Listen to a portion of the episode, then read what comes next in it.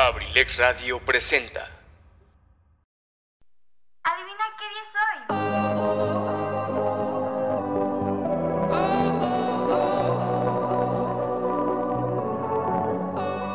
Efectivamente, el de entrar a mi mundo, tu mundo, el nuestro, el de todos. ¿Sabes? Nadie es como tú y ese es tu poder. Y además, tú sabes que entre más sea la esencia, menos es la apariencia. Bienvenidos a su programa Sin el Rosa, donde tengo para ti tips de maquillaje, outfits, tips para dar regalitos lindos, bellos, bonis, apps y más. ¿Te late? Vamos, acompáñame. ¡Ay, qué cute! Iniciamos. Baby, this love, I'll never let it die. Can't be touched by no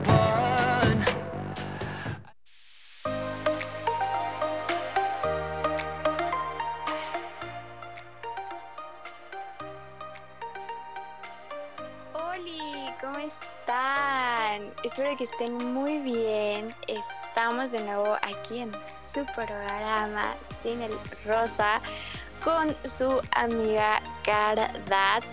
Y pues estoy muy feliz de que estén aquí otra vez, que me estén escuchando y que yo esté acá chismeando con ustedes, como siempre.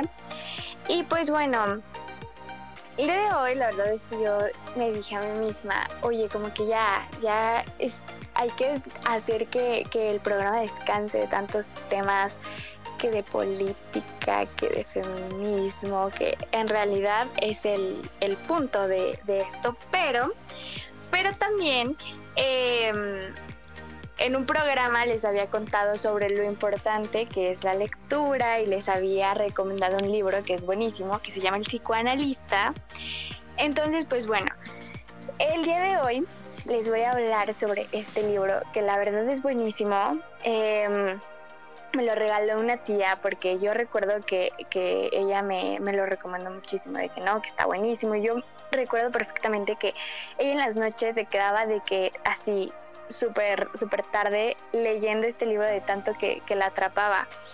Entonces, este, pues bueno, me regaló este, este libro mi, mi tía y cuando lo empecé a leer en primero de prepa, me dijeron que tenía que leer este libro. Entonces fue como, wow, un regalo, un regalo de, del cielo, ¿saben? Porque pues ya no tenía que comprarlo y aparte ya lo estaba empezando a leer.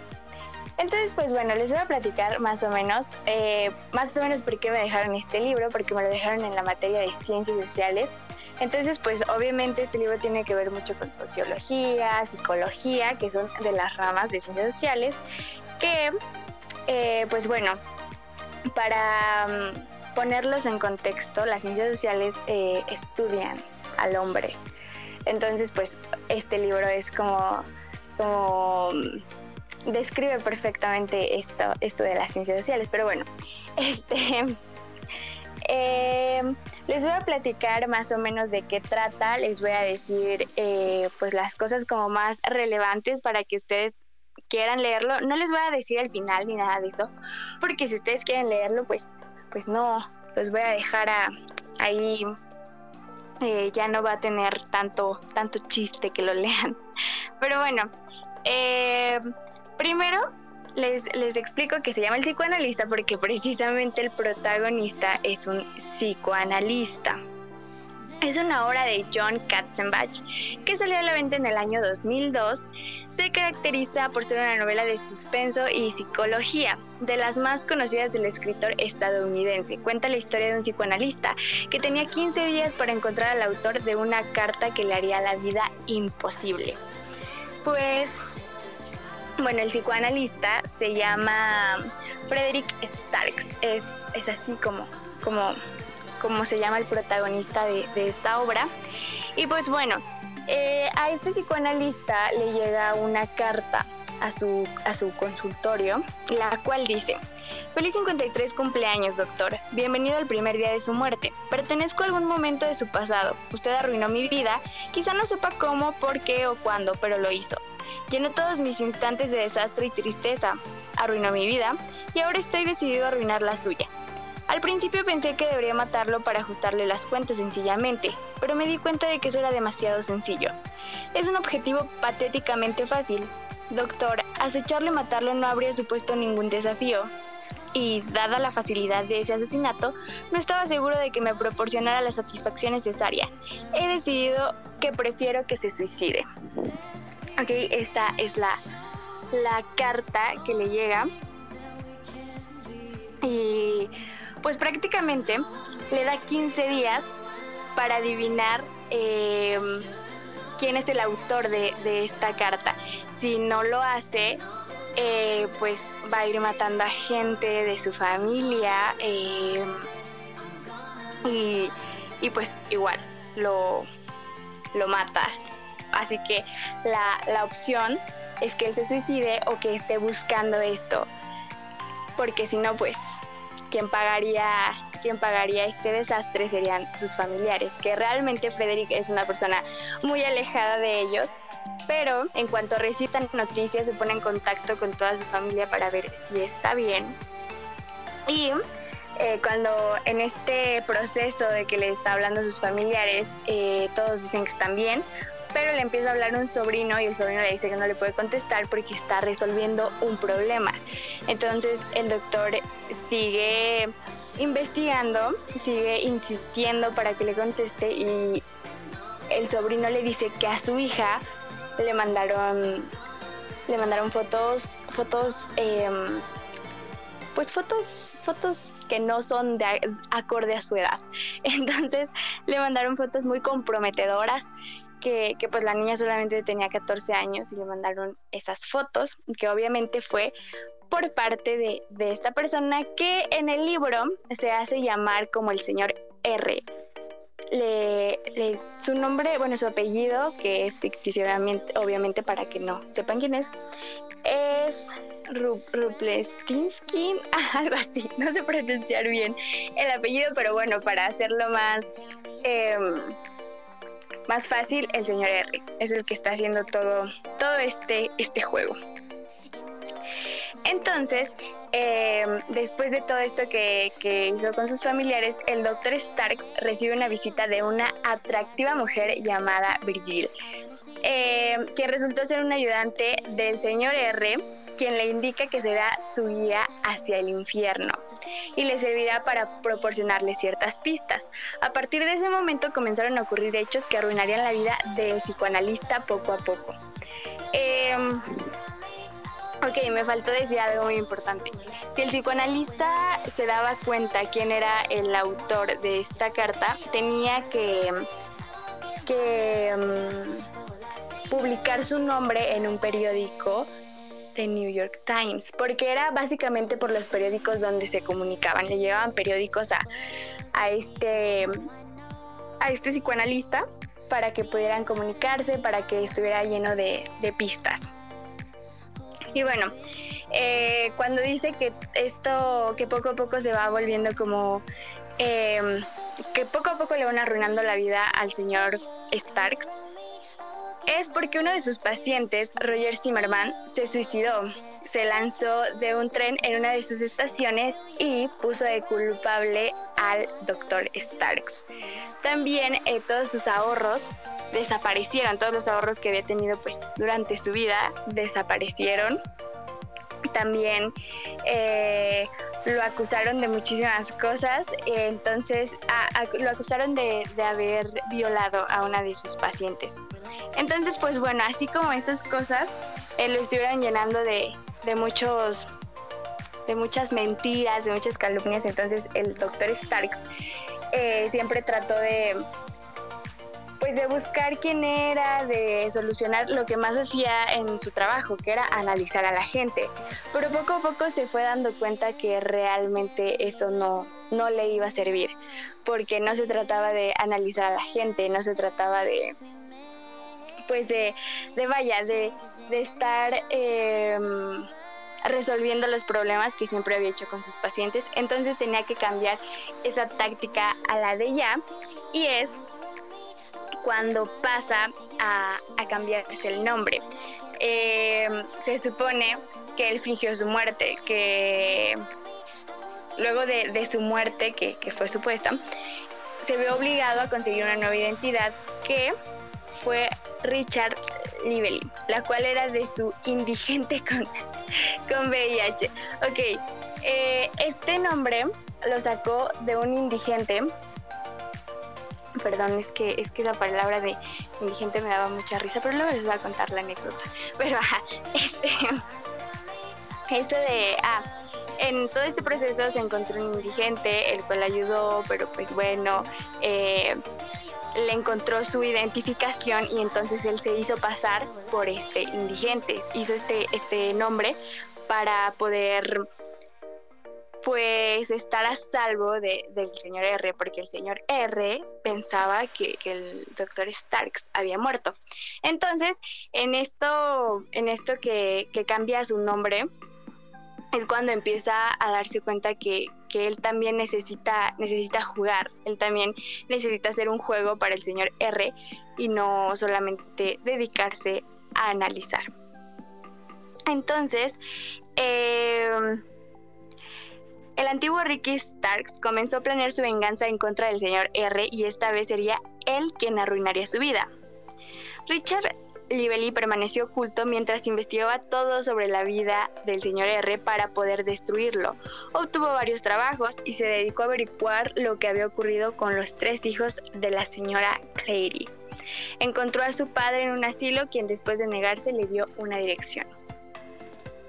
Eh, resulta que la señora Clary es una de sus pacientes que, que él tuvo, que el psicoanalista tuvo. Pero bueno, eh, como saben, e, esto sí es real. No, no, vaya, no, no te puede asegurar que una persona va a estar bien, o sea, mentalmente.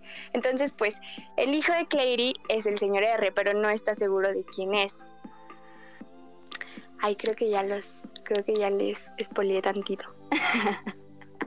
bueno, pero no, no, les he dicho el nombre. Entonces, este se supone que empieza a buscar esto porque busca venganza de que no pudo salvar a su mamá. Que realmente él, pues en primero no tenía, no tenía la culpa de que ya no siguieran yendo a, a las consultas o que simplemente pues ya, ya no podía hacer nada por ella. Pero bueno, empezó a investigar, empezó a ir a, varios, a, varias, a varias ciudades para poder investigar más sobre esta persona. Y pues bueno, Clary Tyson era una mujer que era abusada y maltratada por su marido, a quien el señor R se encargó de matar. Tenía tres hijos, los cuales después de suicidarse fueron puestos en adopción. Clary, eh, bueno, el señor R siempre que, que hacía un que mataba a alguien siempre dejaba la R marcada en uno de sus de sus pues de sus víctimas. Entonces él siempre estaba como buscando vengarse de todas las personas que le habían hecho daño a su mamá, entre ellos el señor Starks, que era solamente suposiciones porque él no hizo como algo. Pero este, bueno, ahí entra la tercera parte, que el libro tiene 450 y 457 páginas. La verdad sí está un poquito, un poquito extenso, pero eh, está muy cool. Pero bueno, les sigo contando. La tercera parte es hasta los malos poetas aman la muerte. Eh, en esta parte del libro, el señor R se entera de que el doctor Starks se encuentra con vida atrás de una publicación en la prensa en la que Richard Lively le dio a entender que había vuelto a la vida y que nuevamente en un juego se iban a enfrentar. Desde ese momento comenzaría su venganza. Les voy a leer una parte del libro que dice, o sea, que, que, que es justamente en este capítulo que dice, otro juego, señor R. En un viejo lugar y cara a cara nos vamos a enfrentar. Veremos a favor de quién está la suerte porque hasta los malos poetas aman la muerte. De verdad, esta, frase era como que me ponía chinita la piel, ¿saben? Me acuerdo que hasta, hasta puse como un separador en esa parte de la página porque, ay no, este libro es fantástico. Pero bueno. Eh, pues bueno, eh, empieza a hacer varias, varias cosas, varias investigaciones y eh, uno de sus, bueno, el que fue su, su gran maestro del doctor Starks lo traicionó, el doctor Lewis, que fue el que, el que lo traicionó, el que estaba con el señor R. Y pues bueno, lamentablemente este señor se suicida en frente del doctor Starks. Pero antes le señala un libro en donde encontraría todas las respuestas y le dice que lo mejor es que él muera para que de esa forma el señor R tenga más razones para matar a Ricky. Y pues bueno, eh, ok, les recuerdo que Ricky es el, el Dr. Starks, pero ajá, este, a través del libro que le indicó el doctor Lewis, Ricky pudo localizar a Merlin y a Virgil. Merlin era el abogado del señor R y Virgil, ya les había dicho, era la guía de, de la guía hacia el infierno del señor Starks. Quien trabajaba como actriz en una agencia, el psicoanalista pidió una cita con Virgil, la cual queda impactada al verlo y le dice que ya sabe todo sobre ella. Y pues bueno, ahorita les, les sigo contando más sobre el libro. Vámonos a una canción, porque ya hasta se me secó la boca de tanto hablar. Pero bueno, vamos a una canción.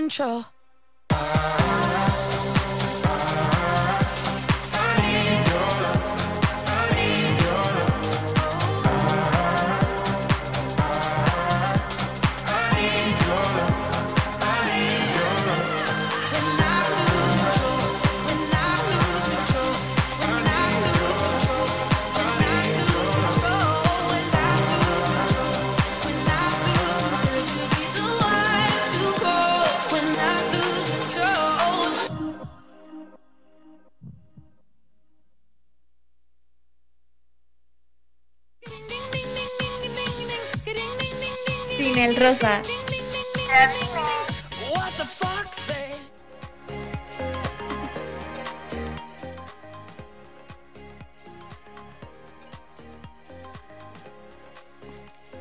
Regresamos de nuevo aquí a su programa Sin el Rosa. Antes que hacer una aclaración, yo soy buenísima para echar el chisme, pero soy malísima para describir las cosas.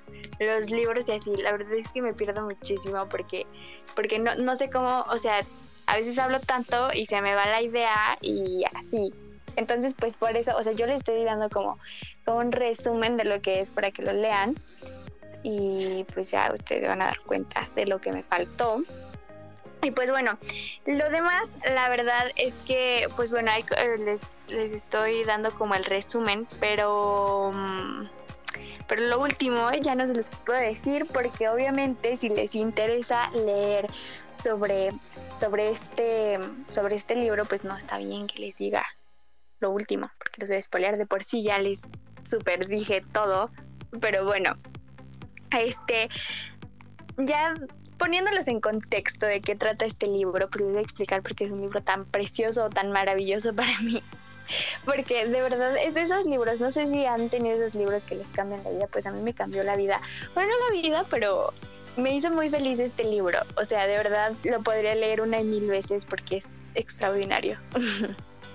pero bueno, eh, como, como saben, como siempre les estoy diciendo, voy a estudiar comunicación y periodismo. Entonces, obviamente, esto es una, es una, es una profesión que tiene que ver con las ciencias sociales, porque yo soy, yo amo, o sea, de verdad no tienen ni idea. Un dato curioso de mí es que amo las ciencias sociales. Es de mis materias favoritas, o sea, eh, solamente me la dieron en primero, ¿verdad? Pero pues me siguieron dando más eh, ramas de, de esta ciencia. Bueno, no, bueno, o sea, me empezaron a dar de que psicología y así. Entonces, pues me empezaron a dar varias cosas así porque pues lamentablemente entré en en el en el año donde quitaron muchísimas materias, pero bueno, pero bueno, lo bueno es que me tocó ciencias sociales y precisamente este libro, como se los dije, tiene que ver muchísimo con, con las ciencias sociales, porque pues habla sobre psicología, habla de cómo un hombre eh, analiza a las demás personas, porque realmente eh, en su trabajo pues era muy fácil, es muy fácil para ellos analizar a las personas por cómo tienen sus gestos, por su lenguaje corporal, por cómo hablan, etcétera. Entonces, eh, pues este libro, la verdad, me, no sé, me puso como la piel chinita de tantas cosas ver, de que, pues obviamente hay muchas cosas ficticias que, que pues wow, ¿de dónde se saca tanta imaginación? Porque está precioso, pero bueno, este, pues a lo que voy es que hay muchas cosas que dice que son ciertas, o sea, que son crueles en la vida, pero, pero son reales, aunque sea un libro ficticio, son cosas muy, muy reales, porque, por ejemplo, una de sus frases muy famosas del libro es, tememos que nos maten, pero es mucho peor que nos destruyan. Eh, esta frase la dijo el señor R, bueno, en realidad es una frase del autor John Katzenbach, pero dentro del libro la dijo el señor R que se refería a que mm, pues al, al, no querer matar simplemente al doctor, sino que hacerlo sufrir, arruinar su vida. Y realmente esta frase es como, como de las que más me llegó. Porque muchas veces tememos a, a morir. O sea, he, he, visto muchas personas que de verdad le tienen un miedo horrible a la muerte. Y pues realmente eso no es... Eh, el, el, miedo, el miedo es que es que sí, que te destruyan la vida, que llegue alguien y te diga feliz cumpleaños 53, bienvenido al primer día de tu muerte. O sea, realmente eso es sufrir y a veces para muchas personas es como más más difícil el, el estar con vida, ¿saben? Es como más eh, un infierno estar con vida. Entonces, pues bueno, eh, esas fue como de las frases que, más me han marcado. Porque, digo, todo libro me marcó porque, insisto, hay muchas cosas que, que son, son reales, que pasan todo el tiempo, que convivimos con muchísima gente y no sabemos lo que, lo que hay detrás de. ¿Han escuchado esa, esa frase de corazones, no, cómo? No, caras vemos, corazones no sabemos. Bueno, pues es como caras vemos, mentes no sabemos, porque realmente podemos ver a personas muy normales, pero no sabemos lo que pasa detrás de... De hecho, con el psicoanalista fue cuando me nació el amor por querer estudiar psiquiatría, pero pues no, después me di cuenta que no era lo mío. es, algo muy random de psiquiatría, comunicación y periodismo, pero este, pues vaya, esto es a, a lo que voy. Eh, este libro de relata básicamente cómo es la sociedad, cómo, cómo se va desarrollando la gente, cómo el psicoanalista tiene que buscar otras alternativas para poder eh, sobrevivir. Porque pues muchas veces eh, estamos como tan tan enfrascados a lo que nos dedicamos que no, que no vemos más allá, que en realidad no tenemos más herramientas para, para poder defendernos de, de las personas pues malas. Y a veces sin deberla hay, hay cosas que, que pues a veces hacemos sufrir a la gente y ni siquiera sabemos por qué o ni siquiera es como que como que haya sido nuestra culpa pero la gente lo toma de esa manera. Y es algo muy importante porque siempre la gente va a, a interpretar las cosas a, a, su manera, a la manera pues que a lo mejor a ellos les, les beneficia, que a ellos está, para ellos está bien. Pero eso no quiere decir que, que sea lo correcto. Y también este libro me, me hizo como como pues entender mucho sobre, sobre las personas que, que pues cometen asesinatos, que pues tienen tanto coraje por otras personas, pero en realidad es porque están viviendo en otra realidad.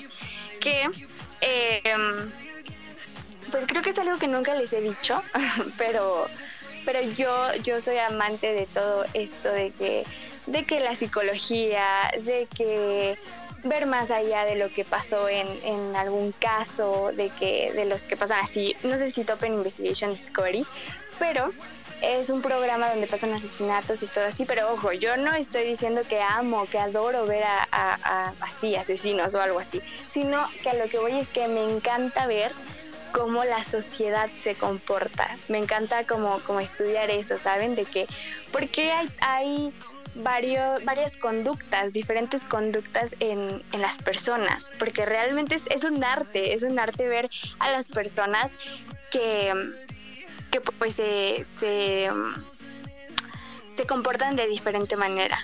Porque pues basándome en, este libro, para mí, yo, yo creo que, que, ser psicoanalista es, es, un arte, ¿saben? Es un arte poder entender a la gente, poder analizarla, poder eh, saber, tener las palabras para poder eh, decirle a estas personas, porque pues son personas que obviamente han vivido cosas terribles, que tienen que ir ahí diario, que tienen que estar en consulta eh, pues constantemente para poder estar estables.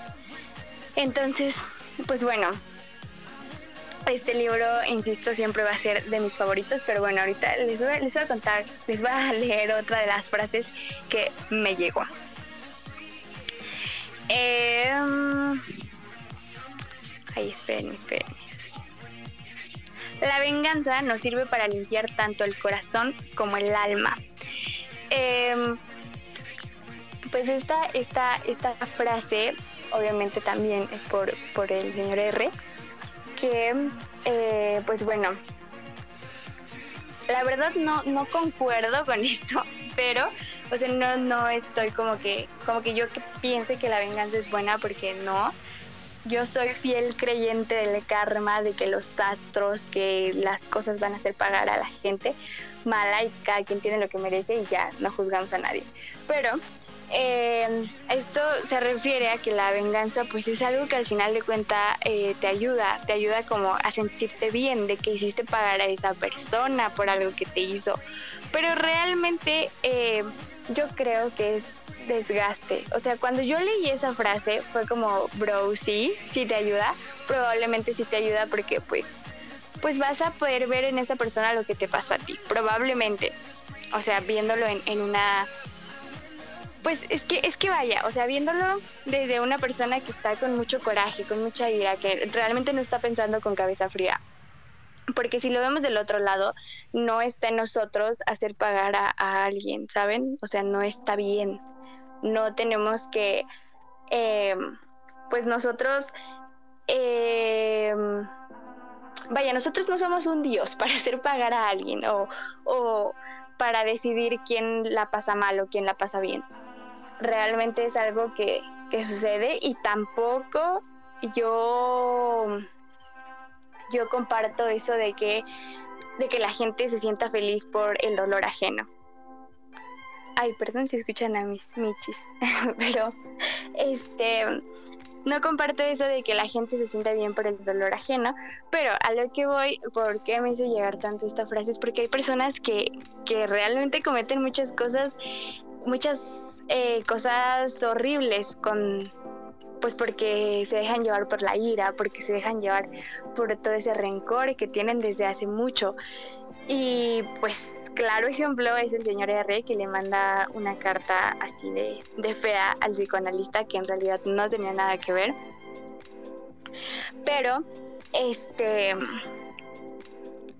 pues es, es, es esto de que lo que les digo, que es como la parte que me apasiona de las ciencias sociales como que nunca sabes qué es lo que está eh, pensando esa persona o nunca sabes si pues vaya que para nosotros de este lado es muy fácil decir no tú no tomes venganza por esto porque pues no está bien y así para mí es muy fácil decirlo porque realmente yo soy una persona que sabe perdonar muy fácil entonces este pues yo con eso de, de venganza y eso pues la verdad no va conmigo pero insisto, hay personas que viven con rencor, con odio muchísimos años y buscan lo que sea para, para pues hacer daño. Yo creo que eso no está tan fuera de la realidad lo que pasa en el libro, porque sí hay muchas personas que buscan lo que sea para hacer ese daño. Pero pues vaya, eso es a lo que a lo que lo que me encantó de este libro porque te va explicando por qué el señor R hizo todo esto, porque cuáles eran sus sus razones para odiar al señor Stark. Y más allá de eso, ¿cómo fue que él, pues durante años, estuvo estructurando un plan tan perfecto? O sea, le voy a mandar la carta, le voy a mandar un abogado, le voy a mandar una guía incluso. Eh, que todo le voy a mandar, incluso eh, el señor R era amante de la poesía y siempre le mandaba como pistas con la poesía. Entonces, ¿cómo podía estructurar algo también? O sea, de verdad era en el libro, es alguien que no se equivoca, es alguien que, que siempre está un paso adelante, que, um, que pues vaya, ya tenía todo planeado, que es de estas personas que de verdad quieren tener todo bajo control. Eh, pero, ay, pero bueno, es que se, se, se me va eh, este, la idea. Pero, ajá, volviendo, volviendo a esto, eh, el señor, el señor, el señor R era pues una persona que, que, realmente, realmente no sé si exista alguien así, no he conocido a alguien que, que estructure las cosas tan bien, que de verdad tenga todo bajo control, que lleve años. No sé si han visto La Casa de Papel. Pues bueno, a mí yo creo, yo podría acompañar, podría comparar el señor R con el profesor de, de La Casa de Papel, porque bueno, pero vaya, el profesor sí se equivocaba, el señor R no. O sea, siempre estaba un paso adelante, siempre era pues vaya, ¿cómo decirlo? No, si el señor, si el doctor Stark quería hacerle una jugada, él ya sabía que iba a hacerle una jugada. O sea, él, ya tenía todo bajo control. Por eso les digo, no sé si existe alguna persona que, que sea así, ¿saben? Que puede estructurar algo tan, tan perfecto, tan profesional. Entonces, pues bueno, este, esta es la parte del libro donde de verdad a mí me dejó enamorada. O sea, que aparte te describe las cosas tan bien, que te atrapa el libro, te enamora el libro, y más si, si eh, amas como esta parte de, de entender el comportamiento de las personas, porque, insisto, es un arte, es un arte poder comprender a las personas, poder comprender sus comportamientos, por qué actúan así. Entonces, eh, pues vaya, es, es muy, la verdad este libro es, es muy bueno. Espero que puedan tener la, la oportunidad de leerlo y que, um, pues es que, es que, miren, yo sé que hay libros muy aburridos, pero yo que soy una persona muy selectiva con mis libros, porque de verdad tengo libros ahí botados porque llegan a ser muy malos para mí, para mis gustos. eh, La verdad, el psicoanalista es buenísimo. Y también hay otro libro que se llama La historia del loco, que aún no lo termino de leer, pero cuando lo termine de leer también les voy a contar porque desde el inicio, es que desde el inicio estos libros te enamoran. Pero bueno, este, ahorita les sigo contando más sobre esto. Vámonos a, a otra canción.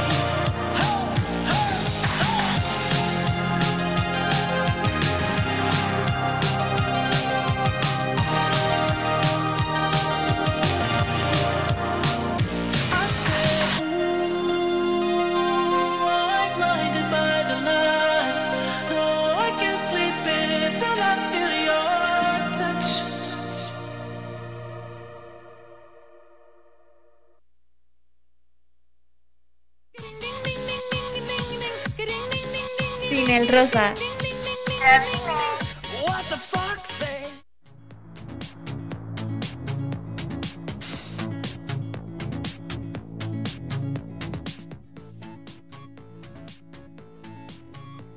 Regresamos otra vez a su programa Sin el Rosa y pues em, pues pues eh, siguiendo hablando sobre sobre este este libro eh, pues no me queda más que decirles que se los recomiendo muchísimo que de verdad es un libro súper bueno que em, yo quedé totalmente enamorada de él. Creo que ya se dieron cuenta porque ya le dije como mil veces que estoy enamorada de este libro. Y pues me atrevería a decir que sus libros de John Katzenbach son muy buenos, que todos, no he leído todos, pero yo me atrevería a decir, cuando lea todos les voy a decir. Pero pues bueno, ya les hablé un poco sobre el psicoanalista y si quieren seguir la otra parte del psicoanalista se llama Jaque al psicoanalista. Entonces, pues no, no he tenido la oportunidad de, de comprármelo, ¿verdad? Pero cuando pueda, lo voy a leer, lo voy a comprar. No, lo voy a comprar y luego lo voy a leer. Y después les voy a contar qué tal, si, si está más cool, porque pues yo supongo que sí. Pero bueno, em, también ya les había contado sobre que la historia del loco que estoy leyendo también es una novela preciosísima, también habla muchísimo, muchísimo de las conductas de las personas, porque pues como lo dice, la historia del loco obviamente habla de un hospital psiquiátrico. Entonces imagínense, este, este libro también me llena de emociones, es una bomba de emociones cada que leo este libro, porque realmente aquí son eh, actitudes de varias personas que pues, son ficticias, pero al final de cuenta... Eh, pues la verdad es que es que me emociona saber cómo va a actuar cada persona. Cuando tú piensas que, que es muy predecible, en realidad no lo es, en realidad te cambia la jugada completamente. Y pues bueno, dejándolos por último con una frase que, que está muy llegadora del psicoanalista, es, dice lo siguiente. A pesar de lo miserable que es nuestra existencia, lo mejor de ella es que reconocemos los días que nos han tocado suerte. Sí, realmente esta frase es, es wow, me hizo explotar, porque pues yo creo que muchas personas eh, aman la vida y es como que, ay, yo diario despierto de buenas, no sé cómo le hacen, que me pasen el tip. No es como que yo diga, ay, despierto diario de malas o que ya no quiero existir, ayuda, pero, pero como que me cuesta más ese... eh, soy una persona que se enoja mucho, que, que casi siempre está toda estresada, que si no le salió bien algo se estresa, que, o sea, me estreso por cosas muy, muy pequeñas que no debería. Entonces, pues obviamente ya estoy tratando eso, pero, pero, ajá, a veces, eh, más en los adolescentes, pensamos que la vida es muy mala, que está terrible. Pero cuando tenemos días buenos, lo sabemos valorar, ¿saben?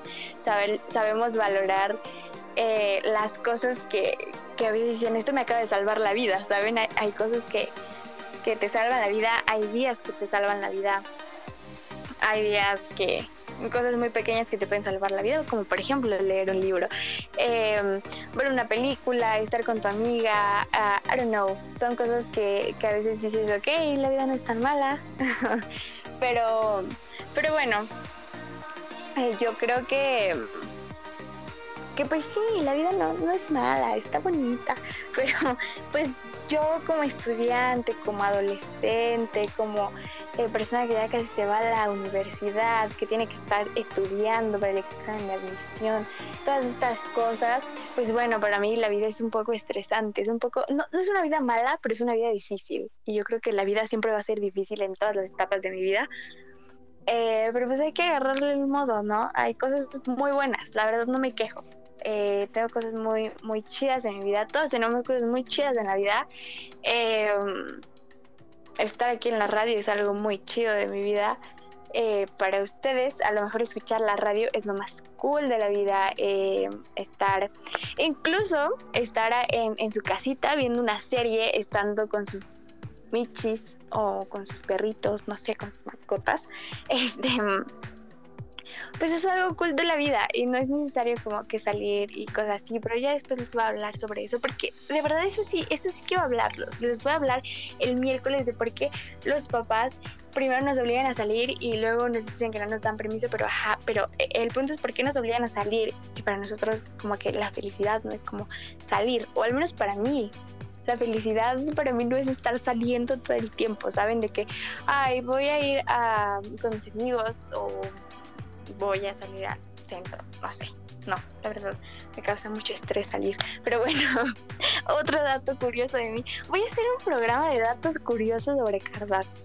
porque tengo muchas cosas, se me salen las cosas en los programas, pero pues tengo que escribirlos porque se me va la onda y ya fui mucho de contexto, o sea, tengo que estar hablando del psicoanalista y me fui, pero es que ya les expliqué básicamente todo, de que es un libro grandioso, eh, este autor es grandioso y em, pues, pues nada. Otra vez les recomiendo el libro y también si pueden comprar el libro de la historia del loco también se los recomiendo. Y también la del jaque al psicoanalista, que no lo he leído, ese no sé cómo esté, pero pues si quieren tener las dos partes, está bien. Y, y, ah, bueno, pero si no les gusta como este trip de que las novelas de suspenso y cosas así, pues entonces no es para ustedes, porque evidentemente son novelas de suspenso. Si para ustedes es más de novelas de, de amor, pues avísenme porque aquí tengo unos libros de amor que de verdad no me gusta para nada las novelas de amor y si ustedes quieren que les regale mis libros de mis libros que son de novelas de amor, díganme. Por Instagram, les recuerdo, mi Instagram estoy como cardat-666 y en TikTok como arroba cardat con doble T. Entonces me pueden mandar mensajes si quieren mis libros de de de, de novelas de amor, porque mm, la verdad no soy fan. Pero bueno, este esto fue todo. Eh, los dejo con una última canción, que la verdad las canciones de ahorita están muy buenas. Oh, las de las, la playlist de hoy no está triste, ahora sí está bonita. Ahora sí está alegre, porque hay que alegrarnos por la vida, hay que ser felices y hay que vivir bien, hay que triunfar, hay que ser exitosos, porque claro, a eso venimos a la vida, a ganar. y si perdemos, no importa, porque hay muchas oportunidades en la vida, porque, ajá, ¿ok? Ok. Motívense, sean felices, hagan ejercicio, coman bien, vayan a terapia y quédense mucho, tengan mucho amor propio. Bueno, ya, ya me voy, ya no voy a estar hablando tanto. Adiós.